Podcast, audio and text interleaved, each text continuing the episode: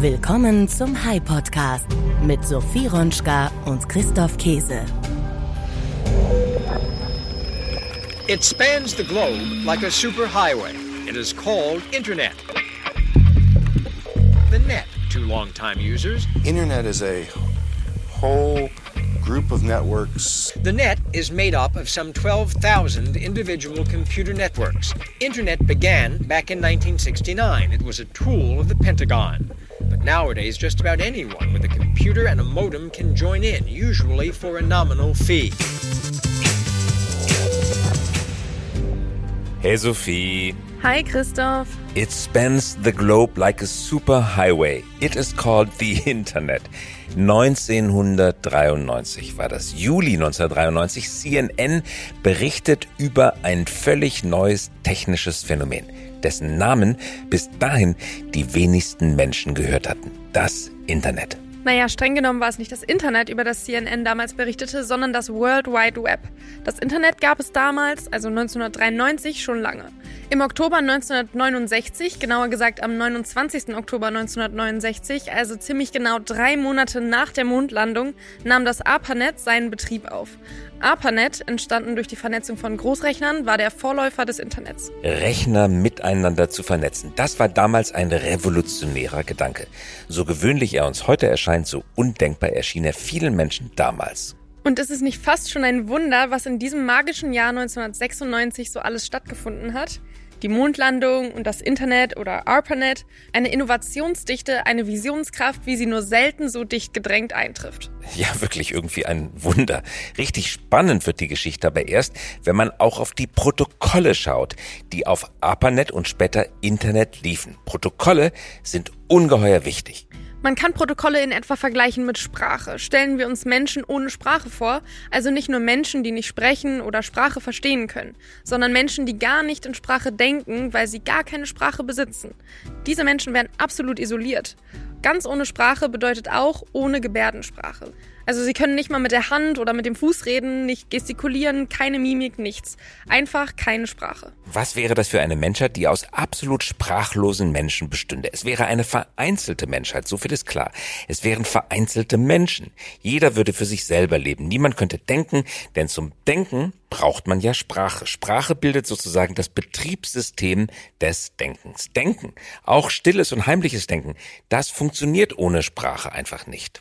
So, nun stellen wir uns in diesem Gedankenexperiment einmal vor, wir würden diese vereinzelten, sprachlosen Menschen miteinander vernetzen wollen. Sie sollen also reden können, sie sollen denken können, Reden halten und Ansprachen schwingen. Sie sollen Gedichte schreiben und lesen, Wut rausschreien, vor Gericht argumentieren, Briefe verfassen, E-Mails absenden. Was müssten wir Menschen geben, damit sie all das tun können? Richtig, wir müssten ihnen Sprache verleihen. Und wann funktioniert Sprache? Sprache funktioniert dann, wenn Sprecher und Zuhörer dieselbe Sprache sprechen. Nicht irgendeine Sprache, sondern dieselbe Sprache. Wenn sie Worte und Syntax benutzen, von denen beide Seiten mehr oder weniger dieselbe Vorstellung haben. Kurzum, wenn in ihren Köpfen ein weitgehend synchronisiertes, möglichst deckungsgleiches Regelwerk existiert. Ein Regelwerk, das beschreibt, wie man sich untereinander austauscht. Und damit sind wir auch prompt bei der Definition angelangt, was Protokolle in Netzwerken zwischen Maschinen sind. Sie sind genau das, was wir gerade beschrieben haben, synchronisierte, deckungsgleiche Regelwerke, die beschreiben, wie man sich untereinander austauscht. Protokolle sind also jene Regeln und Konventionen, die den Austausch von Maschinen überhaupt erst ermöglichen. Die heute gängigen Protokolle heißen TCP und IP, inzwischen fusioniert zu TCP-IP. Beide, TCP und IP, wurden Anfang der 1980er Jahre entwickelt und eingeführt. Auch das World Wide Web ist nichts anderes als ein Protokoll. Web und Internet werden oft fälschlicherweise synonym verwendet, diese beiden Worte. Doch in Wahrheit sind die Worte, die Begriffe, die Konzepte eben nicht deckungsgleich. Richtig müsste man sagen, das World Wide Web ist ein Protokoll, das auf dem Internet läuft. Klingt seltsam, ist aber wirklich so. Wir alle merken das, wenn wir die vier magischen Buchstaben HTTP in den Browser eintippen. Stimmt, man muss das heute nicht mehr händisch tun. Es reicht, wenn wir www.nyt.com tippen. Und das liegt daran, dass der Browser unsere Eingabe automatisch ergänzt. Richtig heißt es http www.nyt.com. Und das bedeutet in Maschinensprache ganz einfach, lieber Browser, geh bitte ins Internet, benutze dabei das Protokoll HTTP und steuere die Website der New York Times an. HTTP ist nur die Abkürzung für Hypertext Transfer Protocol. Das P am Ende der Abkürzung steht also tatsächlich für Protokoll. Und nun behaupte einer, ein technisches Protokoll sei langweilig und könnte keine Aufregung auslösen. Weit gefehlt. Protokolle wie HTTP können eine Riesenaufregung verursachen. Hören wir einmal, wie es war, als Bill Gates 1995 bei David Letterman auftrat. Wohlgemerkt, David Letterman Show war damals die wichtigste und meistgesehene Late-Night-Show der USA. Also eine Bühne, auf der man wirklich nur die aufregendsten Themen zulässt. What about this internet thing? Do you, do you know anything about that? Sure. What, what the hell is that exactly? Well, it's it's become a place where people are publishing information. So you, everybody can have their own homepage. Companies are there. The latest information. It's wild what's going on. You can send electronic mail to people. Uh, it is the big new thing. Und warum sprechen wir heute über Internetprotokolle? Weil sie riesige Probleme verursachen. Probleme, die so riesig sind, dass sie ausbeuterische Monopole erzeugen, Menschen ihres Eigentums berauben, ihnen die Identität stehlen, Gesellschaften spalten, Extremisten fördern und die Demokratie zerrütten. Die großen Internetkonzerne sind heute die mächtigsten, erfolgreichsten und in gewisser Hinsicht auch brutalsten Monopole, die es in der Wirtschaftsgeschichte je gegeben hat. Wie konnten sie so reich und so mächtig werden? Das liegt zu einem großen Teil tatsächlich an den Internetprotokollen, denn diese Protokolle kennen kein Eigentum. So absurd wie das klingt, aber die Abwesenheit einer Eigentumsdefinition, genau sie sorgt für Probleme. Alles, was wir im Internet tun, erzeugt Datenpunkte, die jedermann frei zugänglich sind. So schreiben es die Protokolle vor. Und das klingt zwar egalitär, basisdemokratisch und ein bisschen sozialromantisch, doch in der praktischen Wirklichkeit hat dieses Regelwerk dazu geführt, dass einige wenige Riesenkonzerne sich dieses Gemeinschaftseigentum einfach unter den Nagel gerissen haben und es ziemlich rücksichtslos monetarisieren. Eine der brillantesten Kritikerinnen der digitalen Wirklichkeit ist die Harvard-Professorin Shoshana Zuboff. Sie hat das eindrucksvollste und wahrscheinlich wirkungsmächtigste Buch zu diesem Thema geschrieben, ein Weltbestseller. Es heißt Surveillance Capitalism, auf Deutsch Überwachungskapitalismus. Surveillance Capitalism, das ist ein treffender Begriff für unsere gegenwärtige Wirtschaftsordnung. Hören wir einmal, wie Shoshana Zuboff zum Beispiel über Social Media spricht. What we don't understand is that the most important thing there are not the photos per se.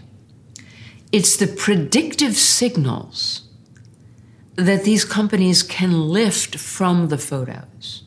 It's not just my face, but it's allowing them to have the face so that they can analyze the hundreds of muscles in my face. Viele Menschen glauben, die Protokolle, die zu diesen riesigen Datenkraken geführt haben, seien nicht mehr rückgängig zu machen. Sie seien zu mächtig und zu fundamental. Man tauscht ja auch unter einem Hochhaus nicht einfach mal so die Tiefgarage aus. Fundament ist Fundament. Einmal gegossen, bekommt man es kaum noch weg.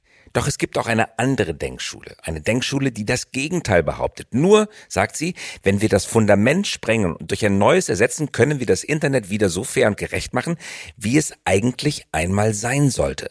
Nämlich zu einem offenen Möglichkeitsraum umgestalten. Es herausholen aus den sklerotisch verhärteten Monopolen der Gegenwart. Und einen der Menschen, der das sagt, haben wir heute zu Gast. Er gehört einer kleinen, aber ganz besonderen Gruppe an. Nämlich jener, die nicht nur reden, sondern auch investieren. Die ihr Geld dort investieren, wovon sie sprechen. Was wir hören, ist eine mutige, visionäre, tatkräftige Vision von einem neuen Internet. Besser gesagt, von einem neuen Protokoll im Internet. Es geht also um den kontrollierten Abschied von den Problemprotokollen, die unsere heutige Zeit prägen. Also starten wir in diese Folge. Starten wir in die Folge. Der High Podcast mit Sophie Ronschka und Christoph Käse. Unser Gast heute ist Frank McCourt. Frank McCourt stammt aus einer angesehenen Unternehmerfamilie aus Boston. Urgroßvater, Großvater und Vater bauten eine Gruppe von Unternehmen auf, vor allem in der Infrastruktur. Sie bauten Straßen, Brücken, Tunnel, Wasserleitungen, Stromtrassen, Telekommunikationsnetzwerke. Seit 130 Jahren ist die Familie McCourt unternehmerisch aktiv. Frank McCourt baute das Familiengeschäft in neun Sektoren aus.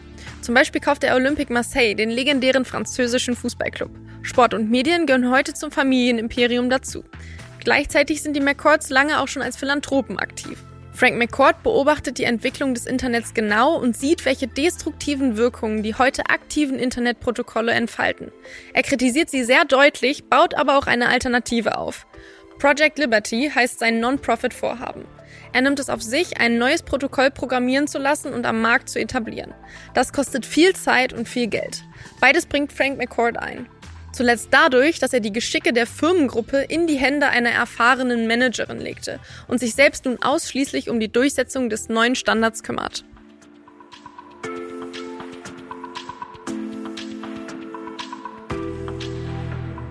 Frank McCourt, thank you for being with us.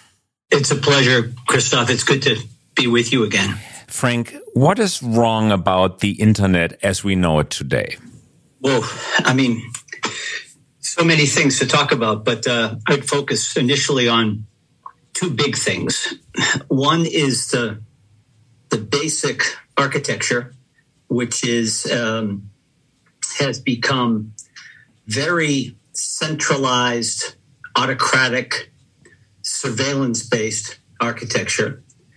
And the second thing I would highlight is just the internet was not designed to do the things it's doing today. And so you have for example, social media platforms really utterly creating utter chaos and just uh, flooding our information ecosystem with myths and disinformation, which in turn uh, confuses us, angers and polarizes uh, some people, and generally prevents us from having a, a shared set of facts to work from which of course underlies both a functioning political system and a functioning economy. So when you destroy the concept of truth and the concept of trust, it is, um, well, we regress very quickly as society.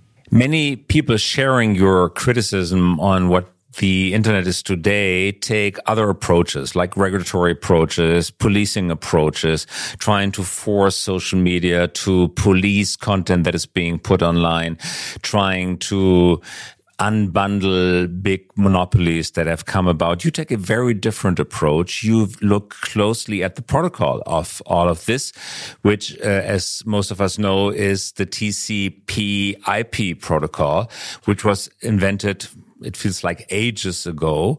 Uh, what was the problem? What proved to be the problem with that specific protocol? And why are you looking so closely at the most basic level of the internet, the protocol level?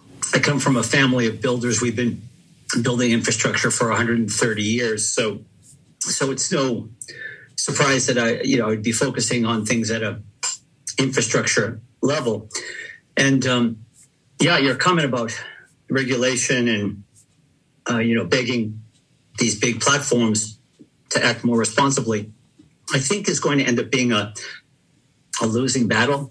Unfortunately, um, not that some mm-hmm. regulations. And by the way, I'm not criticizing the efforts to regulate because you know we must do everything we can to rein in these platforms, but they're they're just too big, too powerful, too rich, and move too quickly uh, to regulate. And and the regulators will always be catching up to the tech companies, and the tech companies will always be designing regulations that they can work around or work with.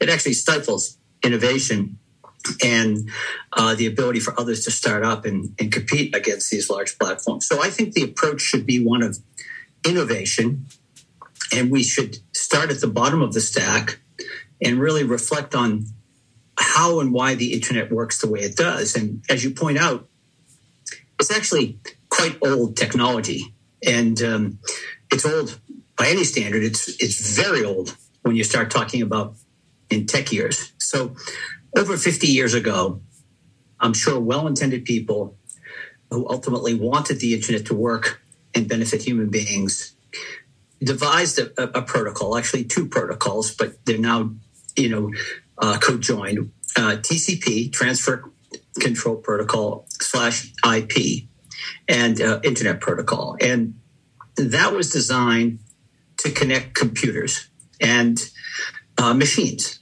And so lots of people adopted the protocol, connected their devices, and suddenly we had this thing called the interconnected network, shortened to internet. And it grew quite rapidly. Which was a network of machines, as you were saying. It was not about connecting people, it was about connecting machines, connecting hardware at its core. Yeah, um, whether the intention of the creators was one to ultimately connect people is a is is is a separate point, but the fact of the matter is it connected mm-hmm. machines, not people. And the fact of the matter is, ever since, the machines have become the dominant actors here. You and I, Christoph, on the internet today are still a device. You know, we still have an IP address. We don't have a, you're not mm-hmm. Christoph, I'm not Frank. We're whatever device we're on. Uh, that's how the internet knows us. And then, roughly 30 years ago, there was another innovation, another protocol that enabled the second generation of the internet. And that's a protocol that we're all familiar with, or most everyone now is familiar with, because it's the you know, the first four letters of this Zoom call we're on, right? Um, HTTP or HTTPS now, which is a more secure version. That's hypertext transfer protocol, and that protocol enabled the so-called World Wide Web, right? That's where the web was created. Most of us when we think of the internet, we think of the web because that's how we, we use it. The internet's a bigger thing than the web. But as I said, that was the creation of the World Wide Web 30 years ago. Again, enabled by a very relatively simple but massively adopted protocol that now connected data to data regardless of which computer the data was sitting on. So that was a big innovation. And now suddenly the data became what was valuable uh, on the in the internet. And what happened subsequently was that a number of what became very large platforms, huge platforms, moved aggressively to collect that data, right? And aggregate it. So what evolved was this notion of logging in to a specific device or uh, social media platform or search platform or shopping platform, and we log in and we give our email address and we have a password. And that login is how each of these platforms end up owning us, right? They, that's how they end up owning our data. And what does that mean? It means that they have complete visibility and control of our social graph, which is the technical term for our everything we do on the web. And uh, you know our relationships, our contacts, where we go, our behaviors, our preferences, uh, our, our, payments, and and and uh, as I say, our relationships, and, uh, and and actually our identity, you know, who we mm-hmm. are is is really embedded in our social graph. It's our lived experience in the di- digital age. And so, what happened? It's all this data was aggregated by these big platforms. Then they needed to figure out how to monetize it. That's when uh, the attention economy emerged and the targeted micro targeted advertising came to be. And so this has become a massive, massive techno engine that surveils us, scrapes our data, targets us, and um, and not only sells us things, but now we learn through these, these big lawsuits that are going on that these big companies have been selling data to each other and participating with each other. So now these big platforms are basically monetizing us.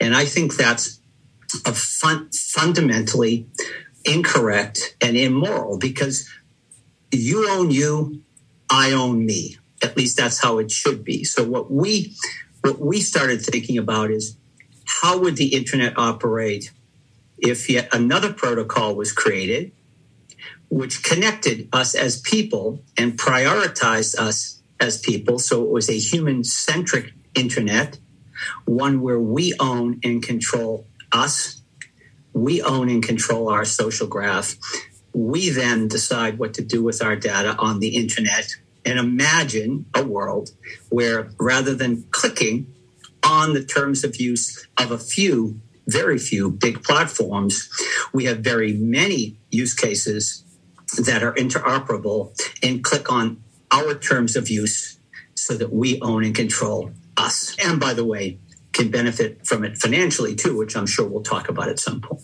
Absolutely. And this is what Project Liberty is all about. You have published a manifesto.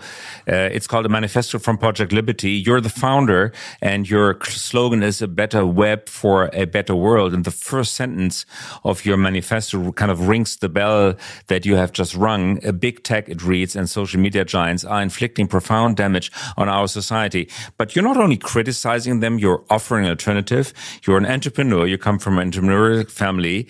What we're talking about, Project Liberty, it's not a commercial company in the traditional sense, it is a NGO, a non-profit organization. So what exactly does your new protocol that you're not only talking about, you're already programming it, you're offering to the market, it's out there.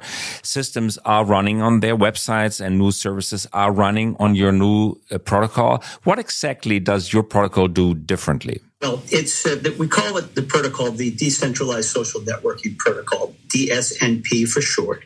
And what it does is it gives people the ability to own and control their data and return agency to individuals, giving them the decision making, the power to own themselves and decide what's done with their data, who they share it with, for what purpose, on what terms.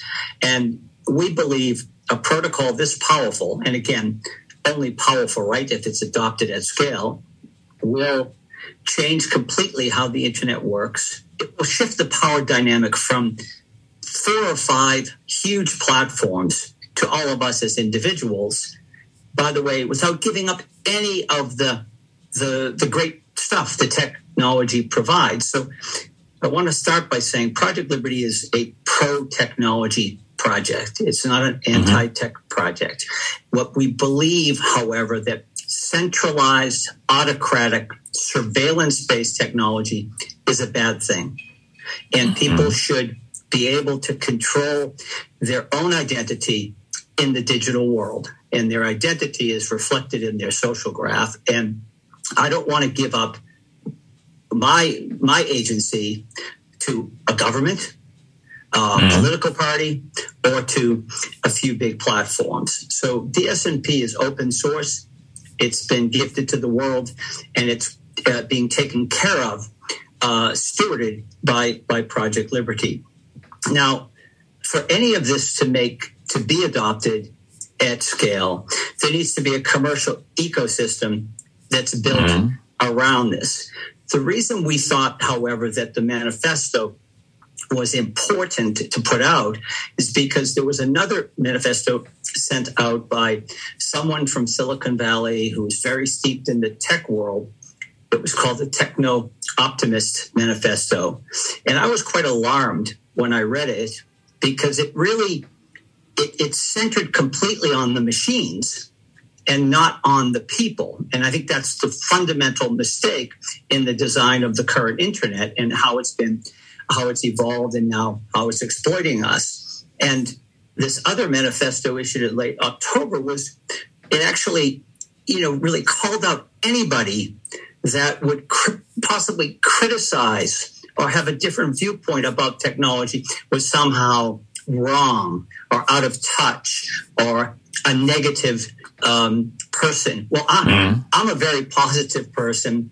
And so um, I wrote the manifesto so that people could see that there's, it doesn't have to be one way. It's not one way and you're on board. And, uh, and if not, you're, you know, you're anti-tech. It's it's a silly way of looking at it. We can both be pro-tech, but one centering and prioritizing people, the other centering and prioritizing machines. And uh, I'm I'm a people person, and I think we should do that. And what I'm highlighting here is the technology that we're living with was was created with a move fast and and break things mentality. It wasn't um, designed and built with a discussion about what are the values and the principles that we want embedded in the technology in these very core but powerful protocols. What are we optimizing for? Do we want our, our, our technology to optimize for democracy or do we care less and maybe even allow it to undermine democracies do we want our technology to protect young kids or do we care less and maybe even allow it to harm kids and, and really, really spoil the joy of life for a whole young generation by being exposed to constant short videos, uh, advocating causes that might not necessarily be healthy for them, and and material like this. This is what you're hinting at. Yeah. So I mean, let's be realistic. Let's let's let's face facts democracies are crumbling. They are falling apart. We are borderline ungovernable. And I would argue we can trace this back to the internet, to the web, to the technology, and how it's out of control because it's not focusing on or optimizing for us as people or democracy. Let's look at a whole generation of young kids who are suffering from anxiety, depression, thoughts of suicide. And now we actually see young kids committing suicide, right, at alarming rates. And I would argue that it's connected to this technology.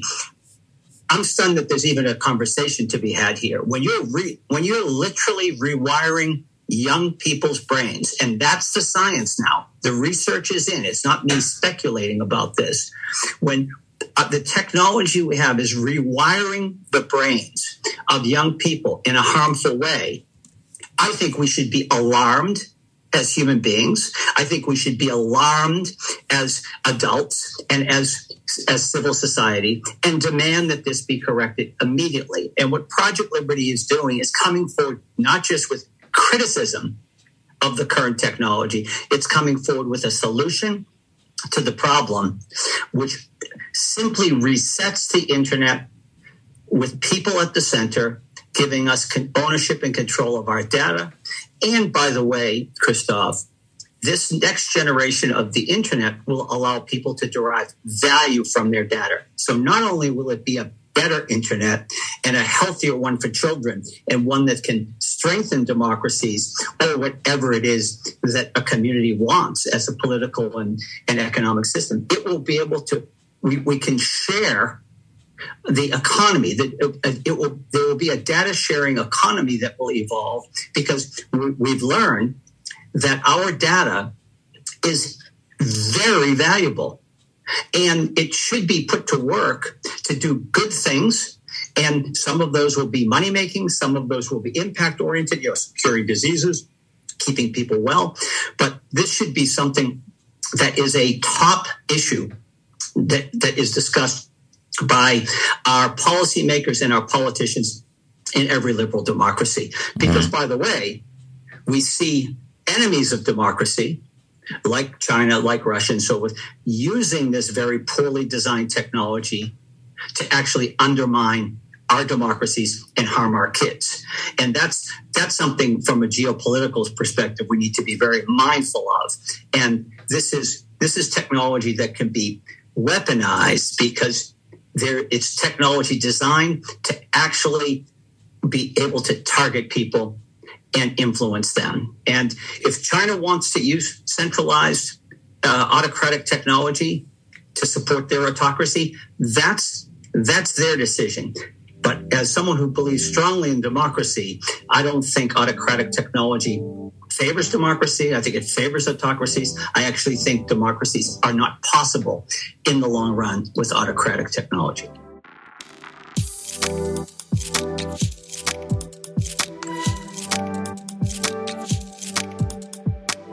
Frank, can you help us understand a bit better the mindset of Silicon Valley? This naive tech optimism that everything that is technically doable is also desirable. Why is it that Silicon Valley comes up with these kind of manifesto you mentioned? When you look at Berkeley 40, 50 years ago, this was anti-capitalist. This was anti-monopoly. This was anti-establishment. This was all about free liberal society. What, what twist of fate has pushed this area of the world, rather different and in opposite to what happens on the United States East Coast, has pushed this area of the world in, into naively, maybe even tragically pursuing a course that hurts democracy, hurts children, hurts people, exploits people. What's in that culture that makes these manifestos you mentioned about the one you wrote your own manifesto against happen? I don't know. I mean, I can speculate, but I want to Uh, I want to qualify it as speculation because when I talked to you earlier about what's happening, actually happening in the world, there is now research to support it. Right? There's research to support that social media is harming a whole generation of young of adolescents. But now we're moving into, I'm speculating, and I want to be clear about that. I think that when people create so much wealth and gain so much power, uh, I think they lose sight of kind of the the the broader uh, picture, right? The bigger picture, and they become you know believers uh, in they drink the Kool Aid, is the expression, right? They become the uh-huh. believer in, in what they're doing to an unhealthy degree. They've gotten so big that just like the fabled Goliath, they become blind. And this uh-huh. blind spot is is really hurting the rest of us. And so what we're trying to do is just bring forward now that we've seen the problem, connected the technology to these social problems, coming forward, hopefully in a constructive way that um, acknowledges that we what we currently have is very broken and doing real harm. But rather than just complaining about that, come forward with a solution and help build a movement. And by the way, Project Liberty wants to bring into and has brought into the conversation hundreds of social scientists and others uh, impact organizations and, and, and so on that really care deeply about this problem and now are starting to see the connection between the challenges we have now in society and the technology and are seeing that we must fix the technology in order to uh, fix these to, to have a chance of fixing these other problems and I just want to add one last thing, which is I'm not saying that by fixing tech alone, we solve, solve all of humanity's problems. Of course, that's not the case. But without fixing the tech, we don't have, I don't believe, a chance. Because if our way of governing falls apart and we have, we're no longer governable and we're and we're harming the next generation and we're having trouble with, you know, sorting through fact versus fiction and we're subject to you know, deep fake videos that look very real and simply act to to as a weapon for bad actors to blame something on someone else, we'll enter into a complete a, a chaotic situation. And I would argue without you know a coherent shared set of facts and without trust, I don't think you have any evolved political system that favors the individual and that you know favors the concept of liberty and equality. And I don't think you have any economic market economic system that will be coherent. It will become very, very um, everybody on their own, and that's not what we want to see. I don't believe so. I think this is a crisis, quite frankly, but we can address it. It, it doesn't have to be this way. It really doesn't. Frank, on a closing note, people listening to us and agreeing with what we're saying, hopefully, what can they do? What is the action you would like them to take? What are you inviting them to do? I, am inviting them to do um, whatever they feel they they can and must do to help move this alternative way of thinking about technology along. Project Liberty is a proxy for we can do better. It doesn't have to be this way. We can control and build the future we want. And so I would love them to join the project, make it their project, not my project, right? The key to the success of Project Liberty is it become owned by many, many, many people. And some may want to get involved because they feel they can add to uh, the technology component. You know, they can make it even better than what we've suggested. Some may come forward because they want to build um, in this commercial ecosystem.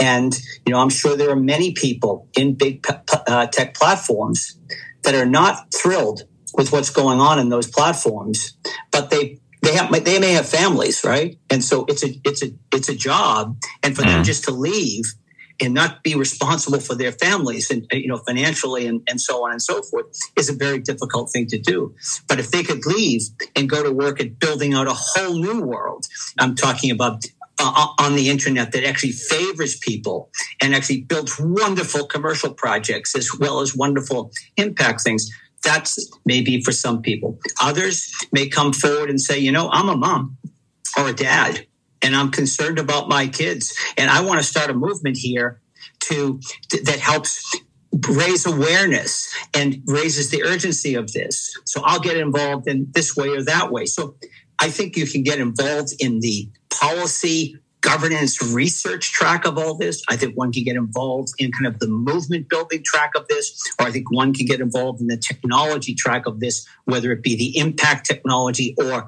actually the commercial technology, which I emphasize must happen for this project to be successful because I believe Project Liberty will be looked at as a really nice idea that will never happen if there isn't a robust commercial system to bring it forward. Because remember, we're up against the largest platforms, the largest companies ever in the history of mankind. When I say largest in terms of impact, wealth, power, advocacy, and, uh, and, and, and influence, because they are influencing not just the politicians that sit in our government buildings that should be representing us, but they're also influencing each of us because they own us.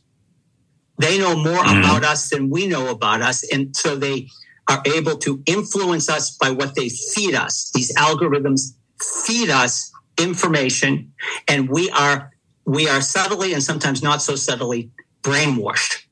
This is very powerful technology. And again, don't trust me on that. Read the research that's in, and Project Liberty will be happy to provide it. Maybe you have some, maybe someone has some research, a story that they want to bring forward. Bring it forward. This must become a cause, Christoph. This isn't not about selling a product. This is about a cause and creating a movement. Uh, Frank, this started as an idea, and very last question here. This started as an idea in your head, and, and now it sounds like a full time job. At least the level of detail you're you're uh, diving into is astonishing. You're an entrepreneur. How, how much of your time are you devoting to this now? As much as I can, because this has become a a real passion of mine, and you know, I, you know, Christoph, it's when I was brought up that when you see a problem, don't ignore it. Don't pretend it doesn't exist. You know, once you see it, you can't unsee it. Do something about it. So what I'm, what I've done about a year ago, I hired a, a CEO to replace me in our uh, all of our businesses in, in, in terms of the uh, the top company that I sat at, and, and I moved to executive chairman. And this woman, who's very, very capable, has been transitioning during the course of the year, and that transition is now complete. So I'm able to spend um, the the vast majority of my time now focused on Project Liberty and all of the issues we've been discussing, and I do so happily. I'm very, very um, motivated uh, to contribute here. But I do want to highlight that this is not a, a project that, that I alone can, you know, will be successful at, uh, uh, you know, fixing the internet. This is going to take many of us, and I really express gratitude to, to you for just sharing time here and sharing your platform to talk about this because this is what it takes. People you know, stepping forward and saying, I have a platform, I have a network, I have some resources, I have some time, I have some money, I have some you know, ability to help, I have knowledge and thought capital. Come forward. Just come forward and let's let's work together. And if Project Liberty does nothing else but provides the infrastructure, kind of the connective tissue that brings us all together and, and helps bring this project forward, then I think it will have made a, ma- a massive contribution. Frank, that is amazing. Thanks for sharing time with us and for spreading the word. Frank McCourt, thanks for being with us. I really appreciate you taking the time here and bringing this issue forward. Thank you. Und was schreibt ihr euch diese Woche auf den Merkzettel? Frank McCourt spricht über die Probleme des Internets und seine Vision für eine bessere digitale Zukunft, die durch das von ihm initiierte Project Liberty erzeugt werden soll. Er kritisiert die zentralisierte, autokratische und auf Überwachung basierende Architektur des Internets. Er hebt hervor, dass das Internet nicht dafür konzipiert wurde, was es heute tue, insbesondere im Hinblick auf die Rolle sozialer Medien, die Unwahrheiten und Desinformation verbreiten, was zu Verwirrung, Wut und Polarisierung führt. Die grundlegenden Protokolle des Internets, also TCP/IP, sind veraltet und waren ursprünglich dazu gedacht, Maschinen und nicht Menschen zu verbinden. Das hat dazu geführt, dass Maschinen im Internet nun dominieren. Frank McCord stellt mit Project Liberty ein Gegenmodell vor, nämlich ein dezentrales soziales Netzwerkprotokoll, abgekürzt SNP. Dieses Protokoll soll es ermöglichen, dass Menschen ihre Daten besitzen, also Eigentumsrechte an ihren Daten halten. Die bisherigen Protokolle kennen das nicht und unterstützen das nicht. Mit einem Protokoll SNP, das Eigentumsrechte an Daten anerkennt, wird es möglich, so die Vision, Machtverhältnisse zu verschieben verschieben, und zwar zurück zu den Menschen zu verschieben und sie damit aus den Händen der großen Internetunternehmen herauszulösen. Was ich mitnehme aus diesem Gespräch, ja, es ist auch möglich, ein Fundament zu verändern. Wenn das Fundament wackelt, wenn das Fundament negative Reaktionen hervorruft und schädliche Wirkungen zeigt, dann muss man es ersetzen. 1981, 82, 83 sind die heute gültigen Internetprotokolle erfunden, programmiert und eingeführt worden. In ganz anderen Zeiten als von der Kommerzialisierung des Netz, so wie wir es heute kennen, noch überhaupt keine Rede war. Diese Protokolle sind überholt und es ist sinnvoll, über neue Protokolle nachzudenken. 40 Jahre nachdem die alten entstanden sind, fast ein halbes Jahrhundert sind sie alt, es ist Zeit, sie zu renovieren. Und das war's auch schon mit dieser Folge des Hype Podcast. Ich habe in dieser Folge richtig was gelernt. Und du, Christoph? Ich habe auch richtig was gelernt. Ich finde das richtig interessant. Und ich muss sagen, ich entfalte auch wirklich Begeisterung für das Thema und das Anliegen. Ich finde, er hat recht. Finde ich auch. Dann sind wir uns mal einig. Ausnahmsweise oder zufällig, keine Ahnung. Hauptsache, wir sind uns einig. Schließen wir damit die Folge ab, oder? Ist das ein gutes Ende? Das ist ein gutes Ende. Bis zur kommenden Woche. Bis nächsten Dienstag. Tschüss. Tschüss. Das war der High Podcast für diese Woche. Wenn Sie keine Folge verpassen möchten, immer dienstags um 5.55 Uhr kommen wir heraus. Versprochen. Mögen Sie uns? Dann abonnieren Sie uns jetzt oder hinterlassen Sie einen Like. Wir freuen uns über Anregungen, Kritik und Wünsche. Schreiben Sie uns gerne an podcast.hi.co. Nicht .com, sondern .co. Eine Produktion der Axel Springer High GmbH, einer führenden Beratung für Strategie und Umsetzung neuer Geschäftsmodelle. Wir engagieren uns leidenschaftlich für das Wachstum Ihres Unternehmens.